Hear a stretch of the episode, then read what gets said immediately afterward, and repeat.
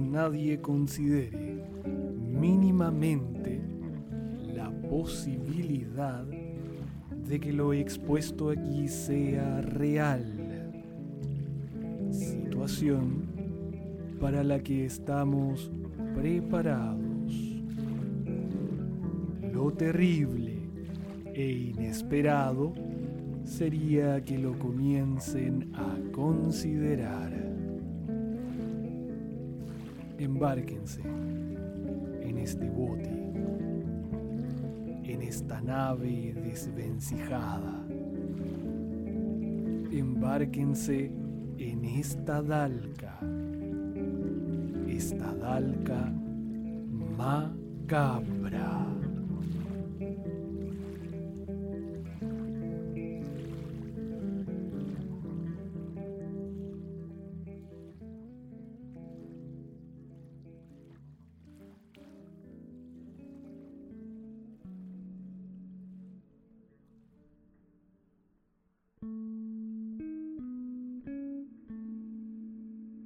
El olor de la estación por Lautaro Dalca.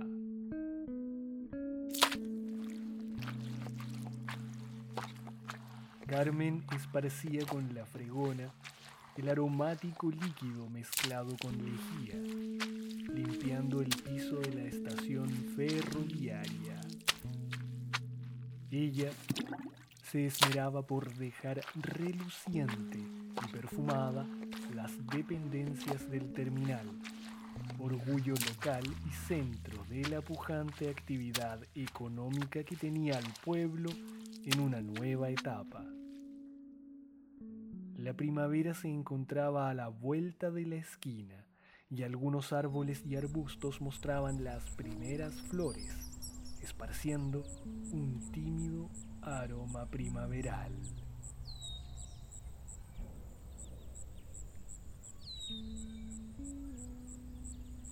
La mujer abandonaba el edificio, despidiéndose de don Cipriano, el cincuentón y panzón inspector de la estación, que se encontraba conversando en el portal del edificio con un joven.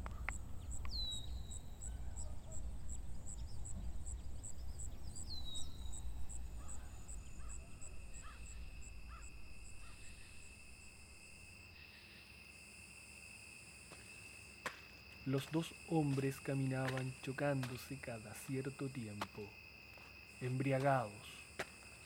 El tiempo se detenía entre los chistes, risas, empujones y golpes como si fueran dos cachorros. Cipriano y Julián descendían por la empinada calle.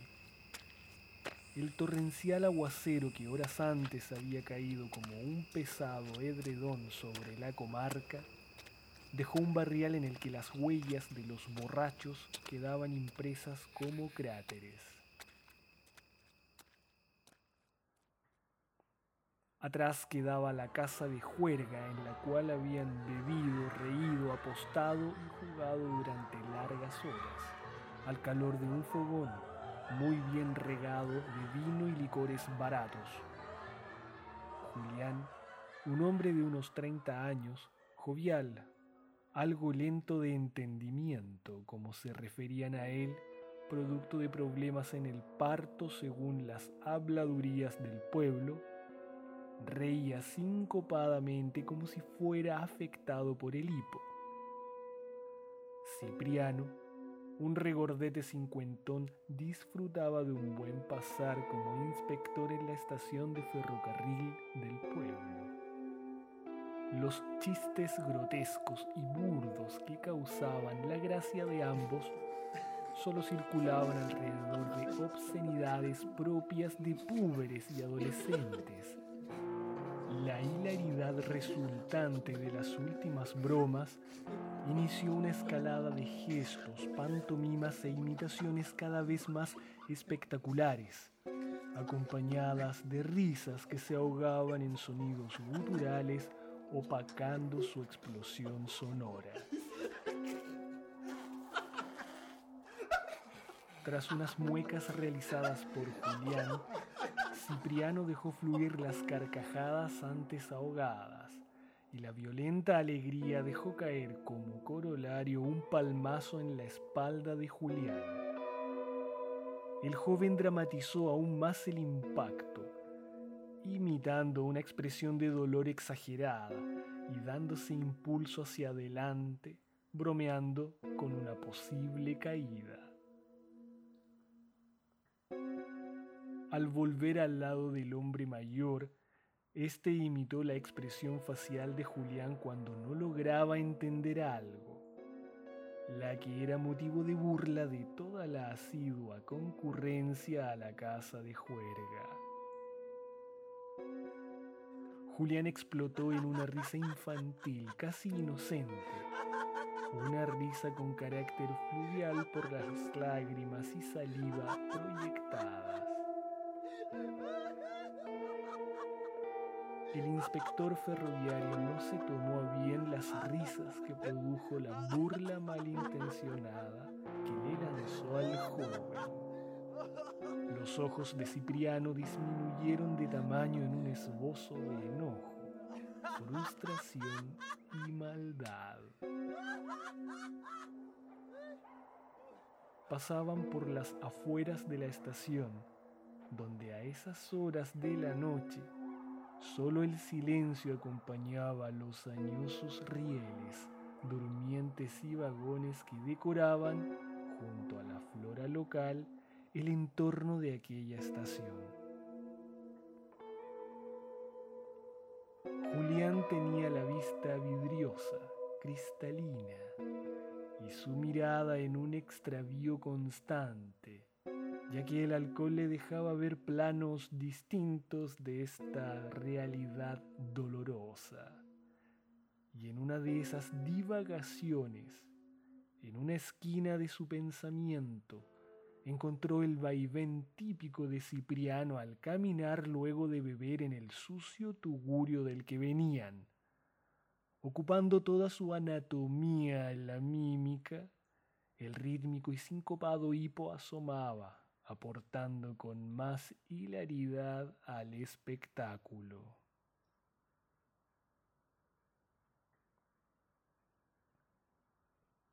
Cipriano rió, pero no en demasía, más bien someramente.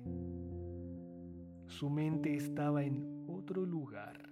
Digamos que ya tenía lista una jugada porque al inspector ferroviario de la estación se le respetaba. Él tenía algo de autoridad. Él no era un don. De él no se reían, no se burlaban. Y pacientemente esperó que la pantomima burlesca del joven fuera desarrollándose. Mientras Julián caminando de espalda, continuaba imitando al cincuentón.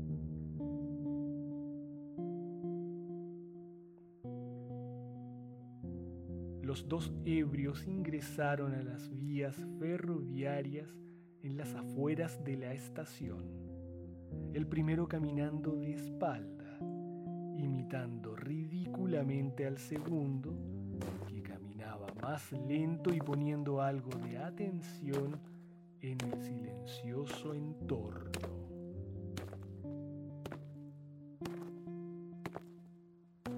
Julián tropezó con la línea férrea. Sus escuálidas nalgas amortiguaron algo del impacto con el riel, lanzando un quejido que se transformó pronto en la síncopa de hipo y risa.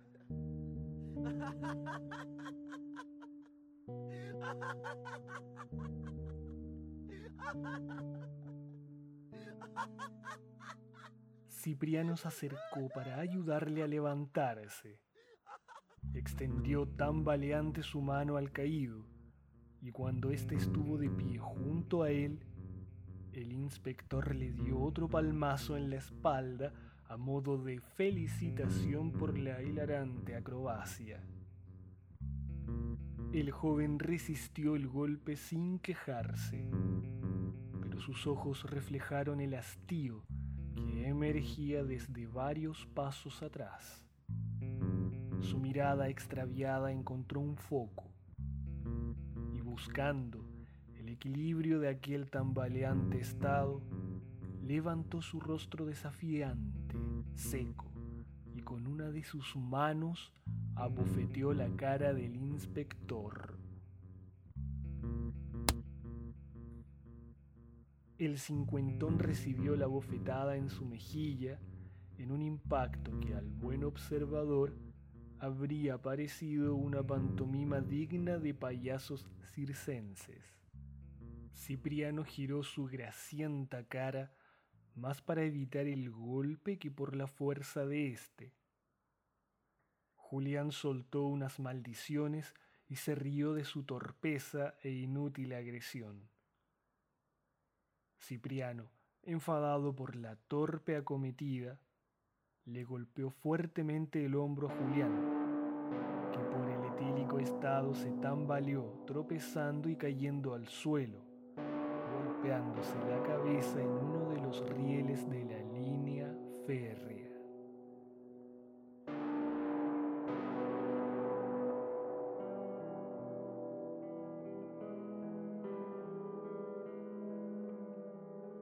Pastosa y grave proveniente de la abultada caja torácica del cincuentón, al romper el infinito silencio nocturno, se sintió más fuerte de lo que realmente fue. Cuando dejaron de caer las jocosas lágrimas por el rostro del inspector, éste llamó al joven, del que no obtuvo respuesta. Se acercó sacudiéndole por el hombro mismo resultado. Le golpeó más fuerte, esta vez con el pie. Julián no daba señales.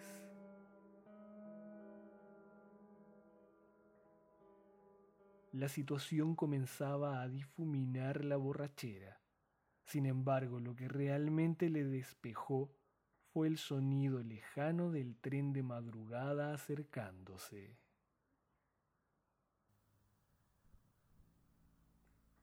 Tomó los pies del joven y comenzó a jalarlo para sacarlo de las vías. Julián era más pesado de lo que parecía. El inspector tiró con fuerzas, desplazándolo un poco y quedando el cuello sobre el riel.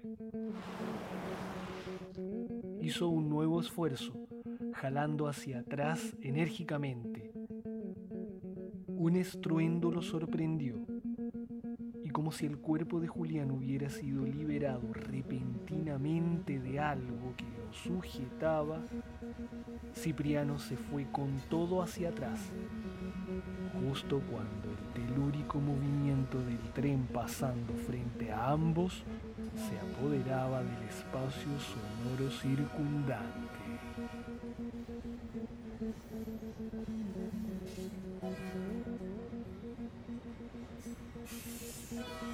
El tren de aquel horario no se detenía en la estación. Pasaba de largo hacia el siguiente pueblo, por lo que solo redujo un poco la velocidad hasta abandonar la estación.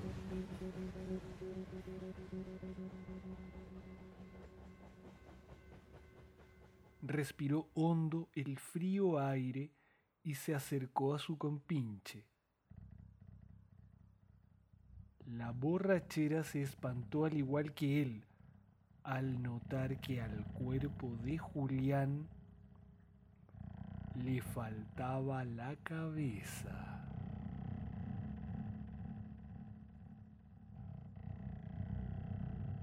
Buscó nerviosamente alrededor, cerca de los arbustos, por los costados de la vía, hasta que notó algo como un balón de fútbol justo a un costado de un vagón en desuso. Rápido y con sigilo llegó al vagón, tomó una varilla que vio tirada y con ella movió el bulto, que se giró revelando el rostro de Julián. Al agacharse a recogerlo, oyó voces acercándose. se ocultó en las sombras. En un momento, desde su posición vio como dos guardias se acercaban al cuerpo de Julián portando sendas linternas. Oculto en la penumbra, proyectada por el vagón, su cabeza divagaba, planeaba, escrutaba. No sabía aún qué hacer, pero producto del pánico se quedó inmóvil, petrificado, quieto, silencioso. Los guardias ingresaron a la estación, momento en que aprovechó Cipriano para huir.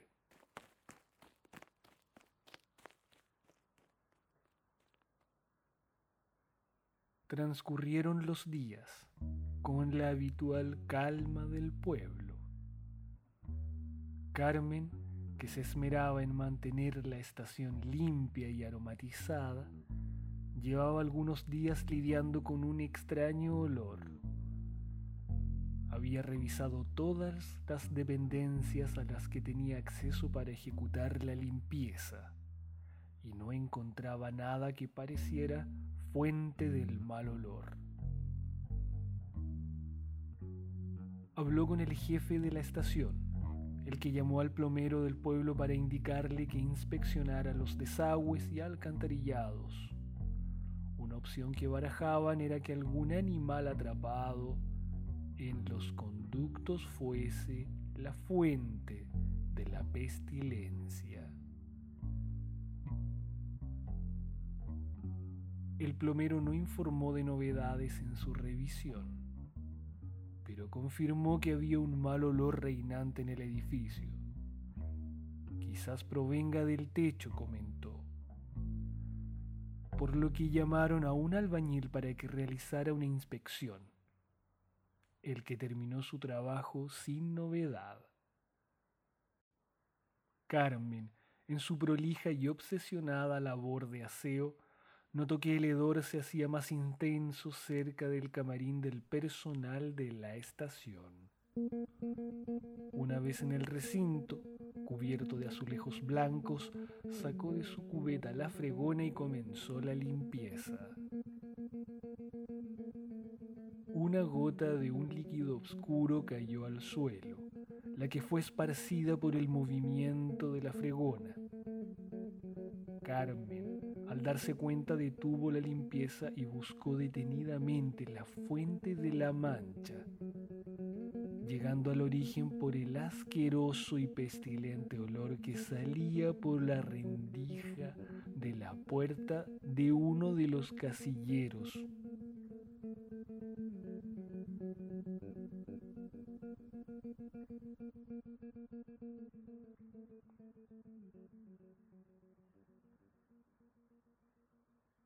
Cipriano descendía del vagón procedente de su rutinaria inspección. En el andén se encontraba el jefe de estación y el capitán de la policía. Y con la presencia de ambos, el inspector ya adivinaba cuál sería el motivo de la recepción, por lo que no se sorprendió cuando le pidieron que los acompañara al camarín.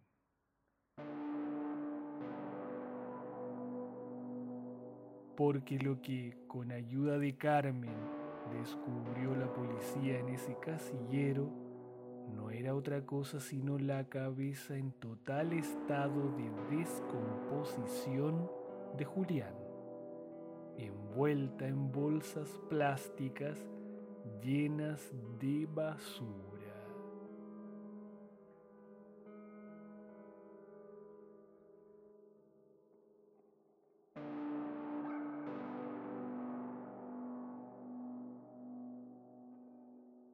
Esperamos que hayan disfrutado de este episodio.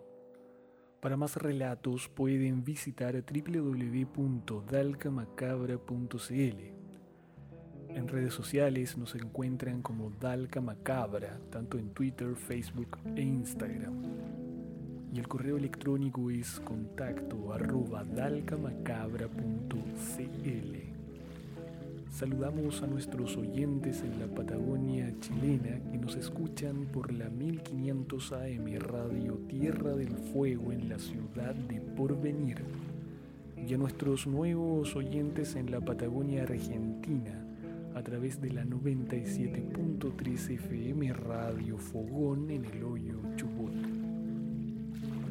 Por mi parte, los espero en una semana más a bordo de esta nave ruinosa y desvencijada, abandonada y varada en una caleta austral insular llamada Dalca Macabra. Hasta entonces.